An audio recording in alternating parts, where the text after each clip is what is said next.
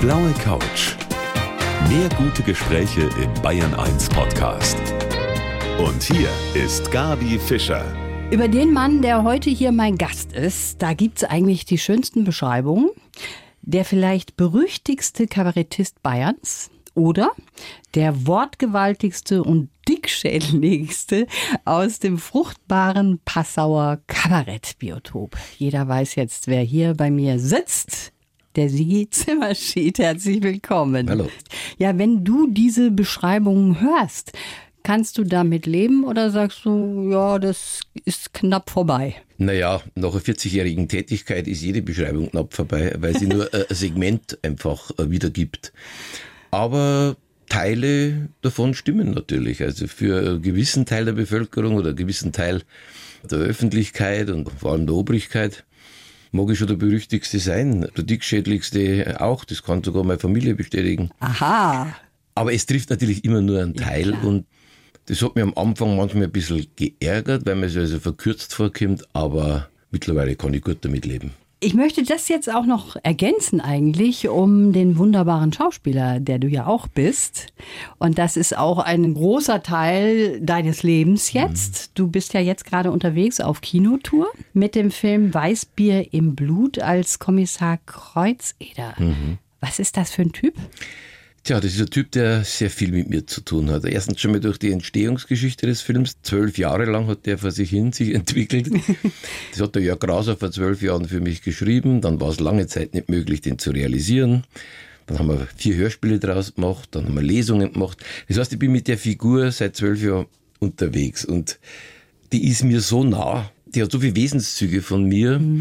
Also beim Kommissar Kreuzeder, diese Hauptelemente, diese, ist ja so eine Zerrissenheit. Das ist ja sein Humanismus, der mit seiner Anarchie wettstreitet, seine Menschenfreundlichkeit, die aber im Fatalismus ertränkt wird. Und dann aber gleichzeitig auch wieder dieses Camusche Prinzip, dieses der Sisyphus immer wieder sich doch entzünden lassen und äh, nochmal für jemanden da zu sein und jemanden versuchen zu retten. Und das hat so viel mit mir zu tun, mit meinem Wesen und mit meiner kabarettistischen Ja. Arbeit, dass ich oft nicht mehr weiß, wer ich bin. Also, also bei den Dreharbeiten haben wir schon überlegt, warum ich aus dem Kostüm jetzt überhaupt noch raus soll. Das ist schön. Also diese Rolle ist dir auf den Leib geschrieben das und das ist- ist toll. Und darüber wollen wir auch gleich noch weitersprechen. Ich freue mich sehr, dass du heute da bist. Jawohl. Sigi Zimmerschied ist heute mein Gast. Für mich bist du in erster Linie Kabarettist, muss ich sagen. Dann fällt mir sofort Passau ein, deine Heimatstadt, Scharfrichterhaus, Zoff mit der Kirche. Auch das habe ich so im Hinterkopf. Ja, und du selber, du sagst ja Kabarettist, das ist gar kein Beruf, sondern ein Defekt. Ja, das ist etwas, dem kommt man nicht aus. Also wenn man so eine grundsätzliche Inkompatibilität hat, wenn man einfach eine grundsätzliche Unvereinbarkeit hat mit allem, was Gängigkeit, Masse, Zeitgeist ist, eckt man automatisch an. Also man, man muss mehr als jeder andere sich seinen Lebensfreiraum erkämpfen und da wählt jeder andere Mittel.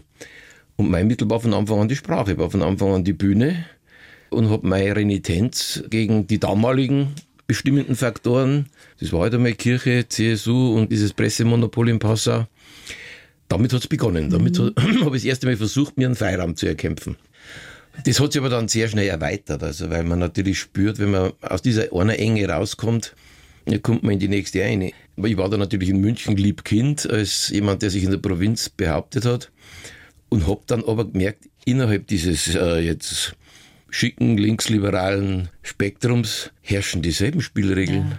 Auch das, was man zurzeit wieder spürt an diesem neuen Moralismus, das kommt mir so bekannt vor, dass man dem sowieso nicht auskommt. Also man muss sich diesen Freiraum, den eigenen, immer wieder neu erkämpfen. Und dafür stehst du auch. Ne? Ja, und dass das halt kabarettistisch ausfällt, das ist wirklich ein Defekt. Das ist, und andererseits halt auch ein Geschenk, weil äh, ich immer schon Konflikte spielerisch aufgearbeitet habe. Das verbindet mir ein bisschen mit meinem Vater, der auch, wenn es wirklich eng geworden ist in der Familie, dann hat er es halt versucht, humoristisch zu lösen. Das ist eigentlich die schönere Lösung, ne? als wenn man so aufeinander prallt. Ja, es ist die versöhnlichere Lösung, Ja. eigentlich. Obwohl es im ersten Hinschauen was mit Angriff zu tun hat und mit Aggressivität. Und aber es gibt dahinter immer noch die Form, immer noch das Spiel, das das Ganze abfedert und erträglich macht. Und mit Ironie kann man einfach Sachen vermitteln, die man direkt ausgesprochen fast gar nicht vermitteln könnte. Mhm. Das ist eine sehr schöne Form, ne? mit Ja. Kritik umzugehen und da eben nicht so direkt auf die Zwölf zu gehen, auf gut Deutsch. Selbst wenn man auf die zwölf geht, man tut es in einem Spiel, in einer Maske, in einer äh, Verkleidung, in einer Rolle. Das macht es die Leute leichter, das anzunehmen. Und das ist natürlich auch jetzt ein ganz anderer Dreh, nicht Kabarettist, sondern als Schauspieler. Auch das ist natürlich eine schöne Form. Wir haben ja eben schon über den Kreuzeder gesprochen, in dem so vieles von dir drinsteckt. Ja. Das ist auch so eine Form, wo man sich da auch ausleben kann. Das ist eigentlich toll. Übrigens, die Premiere vom Kreuzeder, die war ja schon. Die war, ja, die war im Sendlinger Tor letzten Donnerstag. Und was kann man da bei den Zuschauern ablesen? Fühlt man da, das kommt gut an oder hat man da so ein Gefühl? Ist man da aufgeregt? Hm, Aufgeregt, nee, man ist gespannt, ob das, was man selber empfindet, ob das äh, von einem anderen Stern ist oder ob das mit der Wirklichkeit, äh, vor allem mit der Wahrnehmungswirklichkeit vom Publikum was zu tun hat. Und ich war sehr erfreut, ich war äh, richtig begeistert, weil es ja momentan sehr schwierig ist mit einer Komödie, die in Bayern spielt oder grotesk in Bayern spielt, sich vom Eberhofer abzusetzen. Ja. jeder erwartet natürlich oder misst das Ganze, das ist ja das Eichmaß geworden. Und dieser Kommissar Kreuzer, der ist einfach ganz anders. Und war für mich die Frage, ob die Leute nicht mit der falschen Vorerwartung eingingen. Aber die Geschichte und die Figur hat offensichtlich die Kraft, die Leute dann einfach in diese Geschichte einzuziehen und, und hereinzuholen. Und darüber war ich am allerglücklichsten. Mhm. Dass das einfach zwei verschiedene wunderbare Figuren sind, der Eberhofer und der Kreuzer, aber dass sie in ihrer Unterschiedlichkeit auch wahrgenommen werden. Ja. Und dazu muss man sagen, sollte überhaupt irgendein Hörer, eine Hörerin das nicht wissen, dass du ja beim Eberhofer auch mitspielst. Ja, Du ja. bist ja der Chef vom. Eberhofer, der Moracek. Also Und ich liebe auf andere Weise diese Filme äh, und diese Arbeit mit diesen Cast und mit diesen Leuten genauso. Also wir freuen uns immer wieder, wenn wir uns sehen. Das ist ein wunderbares Plateau, auf dem man herrlich spielen kann. Und ich bin nur froh, dass das Publikum das offensichtlich auseinanderhält. Und ich habe auch im Vorfeld in die Interviews und Einlassungen immer darauf hingewiesen, Ja. dass man sich das Ganze nicht selber verderben sollte, indem man jetzt was anderes erwartet. Und du hast gerade auch Premiere gehabt mit deinem Bühnenprogramm, Maskenball.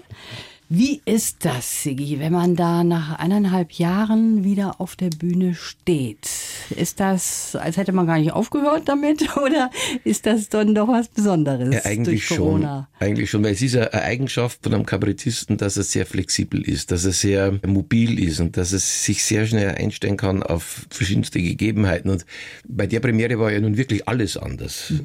Ich habe ja völlig neues Programm zusammenstellen müssen, weil ich kann meine ganzen theatralen Elemente, die ich so gern einsetze, also Dunkelheit und Lichtwechsel und äh, das geht ja alles nicht, wenn es taghell ist draußen, wenn die Sonne oberbrennt.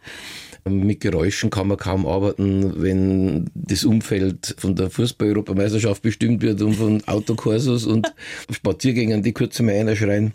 Äh, Oder wie gestern, wo dann einfach nach zehn Minuten ein Regen runterprasselt, der jede Autobahn leerfegen würde und das Publikum setzt einfach die Regenponchos auf und, und spannt die Regenschirme auf und hält das aus. Das ist so ganz anders, Ja. dass ich auch so gefordert war. Dass ich die Schwierigkeiten, die ich mir eingebildet habe, oder die ich für Möglichkeiten hätte, gar nicht wahrgenommen habe. So, da kann ich das noch oder, oder äh, geht der Kontakt mit dem Publikum noch, habe ich die Magie noch, die Leute zu erreichen. Das war so überlagert von der Herausforderung, dass das alles ganz anders ist, dass ich am Schluss dann ganz glücklich festgestellt habe, Kinder, es ist eigentlich, bis auf das, dass alle patschnass sind, äh, wie immer. Du auch, Patschnass? Nein, ich hab das Privileg Ah, du der bist Bühne gehabt. Ja, wie der, der die Monstranz tragt, der ist einfach unterm Himmel. Ja, toll. Also, wir werden gleich nochmal über den Eberhofer auch sprechen, den Moracek, weil das ist ja auch so ein ganz besonderer Typ. Ich freue mich sehr, dass du heute hier bist. Lang erwartet von den eingefleischten Fans. Am 5. August kommt der neue Eberhofer-Krimi Kaiserschmarrn-Drama in die Kinos. Übrigens schon vorher, nämlich am 20. Juli, gibt es unsere Bayern 1 Kinopremiere. Und ja, der Chef vom Eberhofer, der sitzt hier heute bei mir auf der blauen Couch, der Sigi Zimmerschied. Wir haben schon über den Kreuzeder gesprochen, ganz anderer Typ und ein anderer Film, der jetzt gerade läuft. Der Moracek, was gefällt dir an dem? Der Moracek ist jemand, der nicht diese philosophische Tiefe hat, der nicht diese Melancholie hat, dem seine Arbeitssparsamkeit jetzt nicht aus philosophischen Erwägungen kommt, sondern aus einer so noli me tangere Haltung. Lasst mir mal Ruhe, äh, stört's mich nicht, äh, ihr weg genug zum da. Also äh, so dieser typische klassische Beamte, der für alles, was er zu tun hat, nochmal schnell eine Ausrede findet, nochmal schnell was delegiert. Und das ist ja eine Figur, der ich in meiner Laufbahn als Künstler oder als Agierender, als Schaffender immer wieder auf nicht sehr positive Weise begegnet bin. Ne? Diese ewigen Verhinderer, diese ewigen Bedenkenträger. Und so einmal zu spielen mhm. und eine kleine Karikatur daraus zu machen, die aber trotzdem noch menschliche Züge hat, das macht mir irrsinnigen Spaß. Und das ist auch gar nicht so, dass der einem unsympathisch ist. Nein, das ist ja das Phänomen, dass äh, jede Figur zwei Seiten hat. Mhm. Ich habe das auch versucht, immer bei meinen Kabarettfiguren, immer, wenn ich das größte Ekel gespielt habe, den, wo man sagt, ja, hat denn der noch irgendwas anderes auch? Dann muss man das sagen. Und das ist, glaube ich, auch eine richtige Herausforderung, wenn man sowas spielt. Wenn man so eine leichte Grundschizophrenie in sich hat, nicht. Nicht. ich verstehe. Jetzt hören wir uns an dieser Stelle, Sigi, mal deinen Lebenslauf an. Den haben ja. wir für jeden Gast hier an dieser Stelle auf der blauen Couch. Wenn du den bitte vorliest. Aha. Mein Name ist Sigi Zimmerschied und ich bin Kabarettist, Schauspieler und Niederbayer. Schon mit meinem ersten Programm habe ich meine Heimatstadt Passau in größte Aufregung versetzt. Ich wurde beschimpft und wurde wegen Gotteslästerung vor Gericht gezerrt. Bequem war ich nie, den Gegenwind kann ich aber durchaus gut aushalten. Geprägt hat mich das Aufwachsen im Katholizismus und der Engstirnigkeit meiner Heimat. Mit meiner Art Kabarett konnte ich in Passau Türen aufstoßen. Viel hat sich seither verändert. Mich beschäftigen die Ignoranz und der Opportunismus der Menschen. Ein Missionar will ich dennoch nicht sein. Als Schauspieler spiele ich häufig krantelnde Polizisten. Die Eberhofer-Filme sind wie Klassentreffen für mich. Und die Rolle des Kommissar Kreuzede im neuesten Film Weißbier im Blut ist meine Lebensrolle. Ist das in etwa so, dass du sagen kannst, ja, einverstanden damit? Ja, das sind Stationen, die so stattgefunden haben. Dann gehen wir mal die Stationen durch, Sigi. Der Zimmer schied vor Gericht wegen Gotteslästerung. Die Kirche ist ja ein besonderes Thema auch für dich gewesen, immer noch mhm. wahrscheinlich auch. Weniger. Weniger? Das Schöne am Kabarettistendasein ist, dass man manche Dinge ja aufarbeitet. Ich habe kein nymphomanisches Verhältnis zum Kabarett. Also wenn irgendwann einmal was formuliert ist, aufgearbeitet ist, dann ist es auch vorbei. Mhm. Also dann hat man schon nur kritische Distanz, aber nicht mehr diese Verletztheit. Du hast ja auch vier Semester. Ja, Religionspädagogik. Ja, ja. da war ich erstaunt, dass du das naja, studiert hast. Das gehört eigentlich dazu. Niemand wehrt sich mehr als der, der sich verraten fühlt. Mhm. Das heißt, ich habe ja, ich war ja, was die Bergpredigt so aussagt, oder wenn man das so als Kern sieht, dieser Religion, dem war ja durchaus nahe, das hat mir durchaus fasziniert.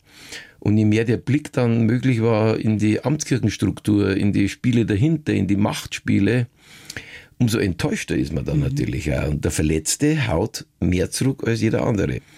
Und äh, nur wenn das dann verheilt ist, dann ist er wieder gut. Das ist gut, wenn man das so abarbeiten kann als Kabarettist dann auch. Das ist ja, ja eigentlich kurioserweise waren es halt, kurioserweise waren es halt Themen, für die wir damals noch eine Strafe riskiert haben. Ja die heute jeder Mensch diskutiert, ja, die heute gang und gäbe sind. Wir haben ja nichts anderes gesagt als das, was momentan genau. sowieso diskutiert wird, aber jetzt 40 Jahre zu früh. Aber gut, dass es sich überhaupt geändert hat jetzt in diesen 40 Jahren. Ja sicher, Jahren, da haben wir ne? einen kleinen Teil dazu beigetragen. Ja, unbedingt, sehe ich auch so.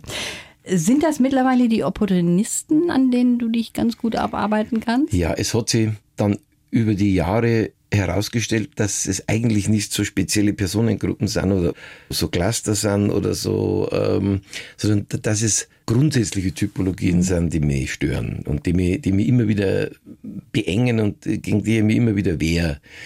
Und da ist jetzt die Farbe oder die Benennung dieser Gruppe gar nicht das Wesentliche. Also die, die findet man überall, die mhm. findet man von ganz rechts bis ganz links, von, von oben bis unten. Das ist keine soziale Schichtung das sind schon diese Menschen, die sich ständig nach dem Zeitgeist richten, die ständig ihre Machtspiele damit betreiben, die ständig anderen die Lebensräume einengen. Das war dann eigentlich mein Hauptgegner. Der hat sehr konkret angefangen und ist immer abstrakter geworden und lässt sich in jeder Schichtung finden. Jetzt möchte ich aber noch mal auf deine Familie zurückkommen. Ja. Dein Großvater mütterlicherseits, der war Polizist. Ja. Dein Großvater väterlicherseits war Doppelmörder. Ja, er hat im Affekt seine Frau und ihren Liebhaber halt erschossen. Also der Krimi hat dein Leben schon auch irgendwie also geprägt. wir haben, wir haben äh, kriminologische Elemente ja. in, in, meiner Biografie. Ja. Erzähl mal, was da passiert ist. Ich kenne es ja nur aus Erzählungen. Mhm. Und ähm, er war offensichtlich ein sehr jähzorniger Mensch. Er war ein sehr affektbeladener Mensch und er war glaube ich, auch sehr besitzergreifend und er hat sich halt scheinbar in die falsche Frau verliebt.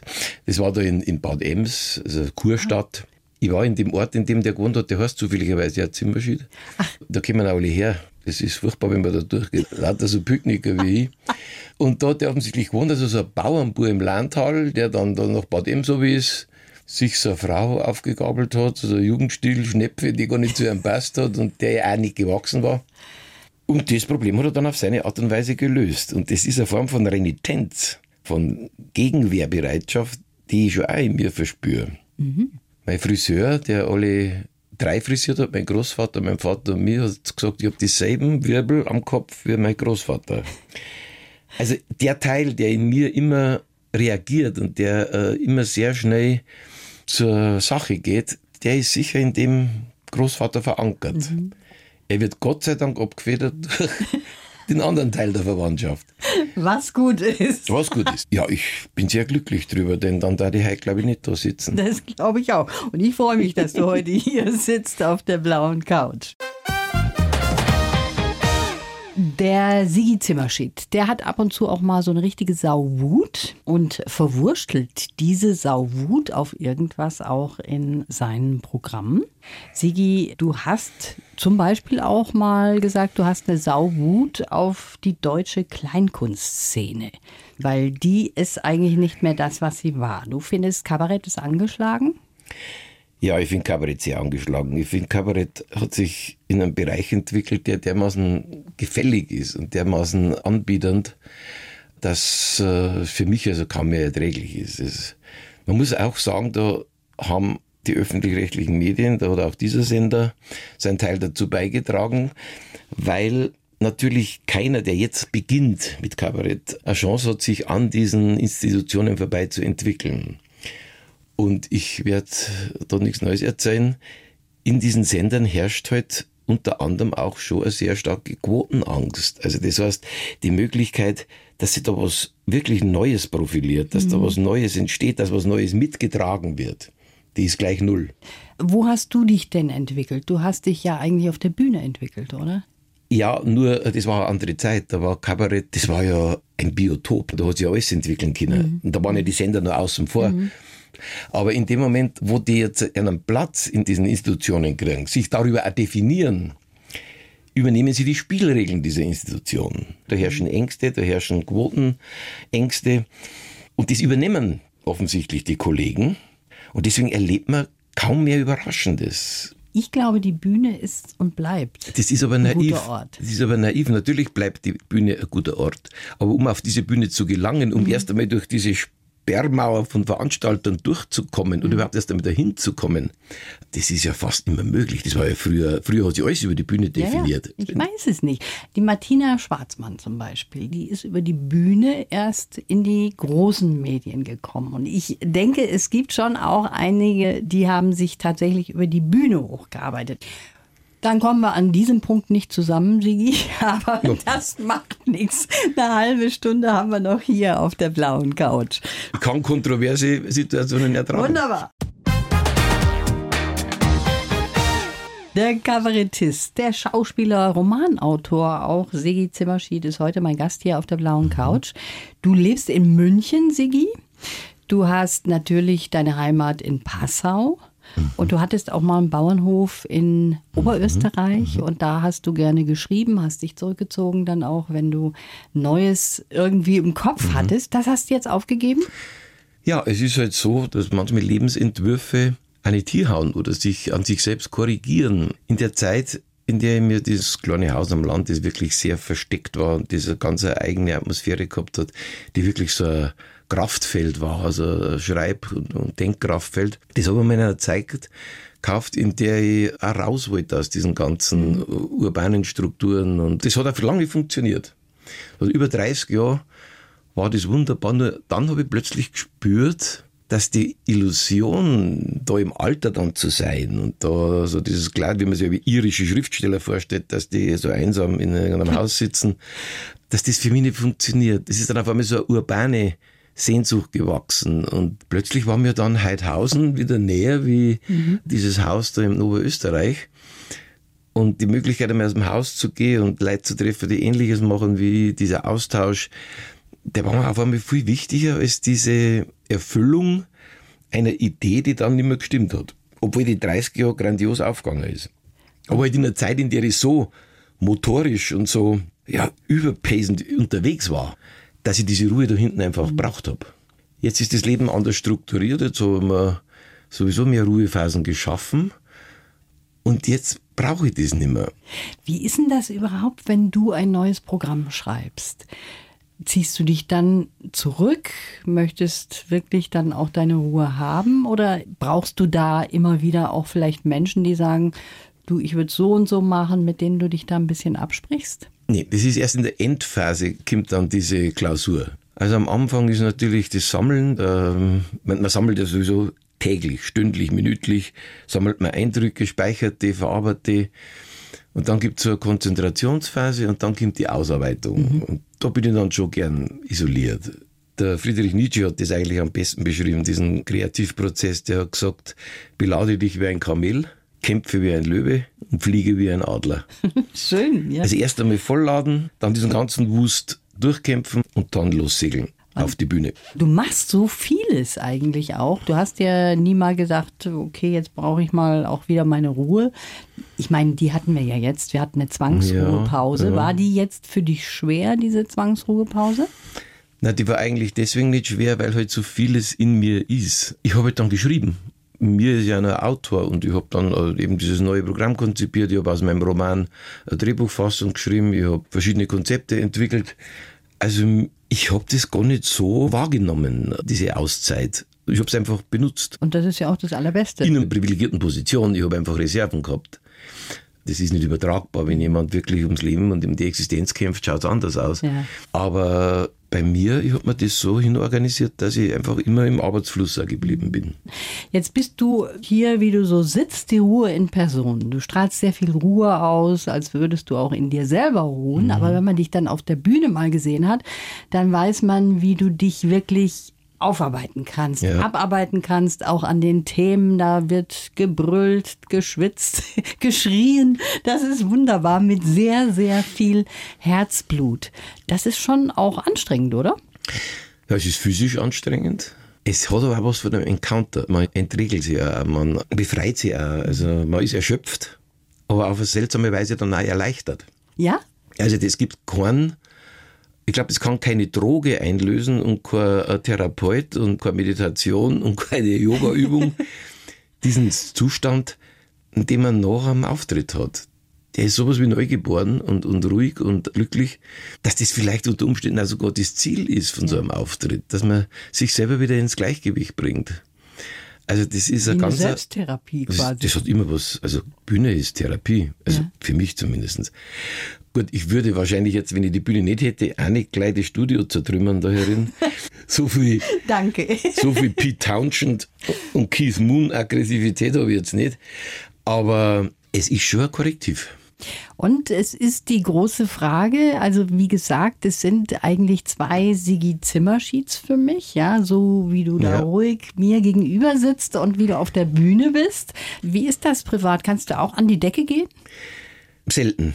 Also die Grundbefindlichkeit ist schon der Stoiker, komischerweise. Nur wenn ich dann allzu lange in der Rolle bin. Also ich habe mal mit Max Färberbecker einen Film draht. Das war die Geschichte von den vier Rentnern, die beschissen worden sind von einem Anlageberater. Ah, sehr witzig. Ja. Und da habe ich einen spielen müssen, so einen Choleriker, der von 0 auf 100 explodiert, mhm. so einen Bluthochdrucktypen. Und diese Rolle hat mir immerhin fast acht Wochen verfolgt. Und da haben sie dann daheim, hat meine Frau schon gesagt, jetzt wenn du nicht bald rauskommst aus dieser Rolle, dann zieh ich aus. Bei den habe ich dann daheim nicht mehr losgekriegt. Mhm. Und das war völlig wie ferngesteuert. Also, ich habe auf einmal auch rumgeschrien und rum. Und die haben alle geschaut, wie die Single, weil sie das von mir nicht erwartet haben. Also das kann schon sein, dass man in so einer Rolle, wenn es vor allem eine Hauptrolle ist, dass man da dann sich einmal zeitweise verliert. Aber die Grundbefindlichkeit von mir ist eher eine stoische. Ich glaube, das ist gut, wenn man nicht so leicht an die Decke geht. Das ist auch so ein kleiner Selbstschutz, ne? Ja, und vor allem, dass dann immer nur die Kontrollmechanismen funktionieren. Also, dass dann eben wirklich der Moment dazu gibt, dass ich sage, bevor ich jetzt einen zusammenhaue, schreibe eine Nummer. Wunderbar, wenn man das so sagen kann. Ja, als Kabarettist kann man gut austeilen, aber man muss natürlich auch einstecken können. Und wie das bei dir funktioniert, darüber wollen wir gleich noch ja. sprechen. Der Sigi Zimmerschied, heute auf der blauen Couch. Ein bisschen Zeit haben wir noch. Für mich übrigens einer der wichtigsten Kabarettisten, die wir haben.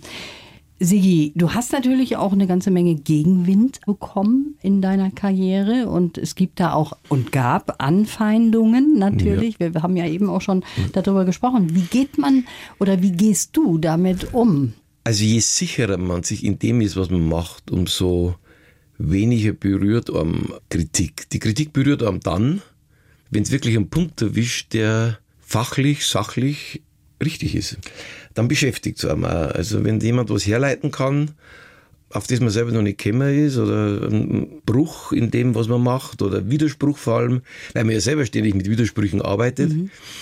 dann beschäftige ich mich schon damit. Zur Beleidigung langt es nimmer, weil einfach die Anwürfe auch zu schwach sind. Ich warte gerne mal wieder auf, also einer kommt und wirklich ein ein Feuerwerk eröffnet, aber das habe ich jetzt schon lange nicht mehr erlebt. Und du bist ja auch ein bisschen stoisch, das wissen wir. Ja, trotzdem. Also trotzdem? Wenn, wenn es jemand schaffen würde, mich an die neuralgischen Punkte gezielt zu erwischen und auch noch die demagogische Fähigkeit hätte, das hochzukitzeln, mhm. glaube ich, kann schon Gegnerschaft entstehen. Aber momentan ist das einfach nicht in Sicht. Wobei ich sagen muss, ich finde eine ungerechte Kritik, die berührt mich viel mehr und bringt mich viel mehr auf die Palme als eine berechtigte Kritik. Nee, komisch, da bin ich ganz. Ja? Also die berechtigte Kritik bringt mich nicht auf die Palme, sie, mhm. sie, sie infiziert mich, ja. sie berührt mich. Die unberechtigte, naja, mein, das fällt eher meistens auf den Schreiber zurück. Der kann halt nicht anders, der weiß nicht mehr, der hat halt den Kontext nicht. Es gibt ja diese wirklich großen Kritiker, gibt es ja kaum mehr. Also ja, wenn man so übers Land fährt und dann diese Regionalradios und diese Mädels und diese Burbel und Volontäre schon sieht, die dir dann fragen, wie groß du bist und wie es heißt. Äh, und du hast vorher aber ein Programm abgeliefert, was versucht hast, die Welt zu erklären so jemanden kann man nicht besser. Das stimmt, da hast du auch wieder recht. Die kann man höchstens adoptieren, aber.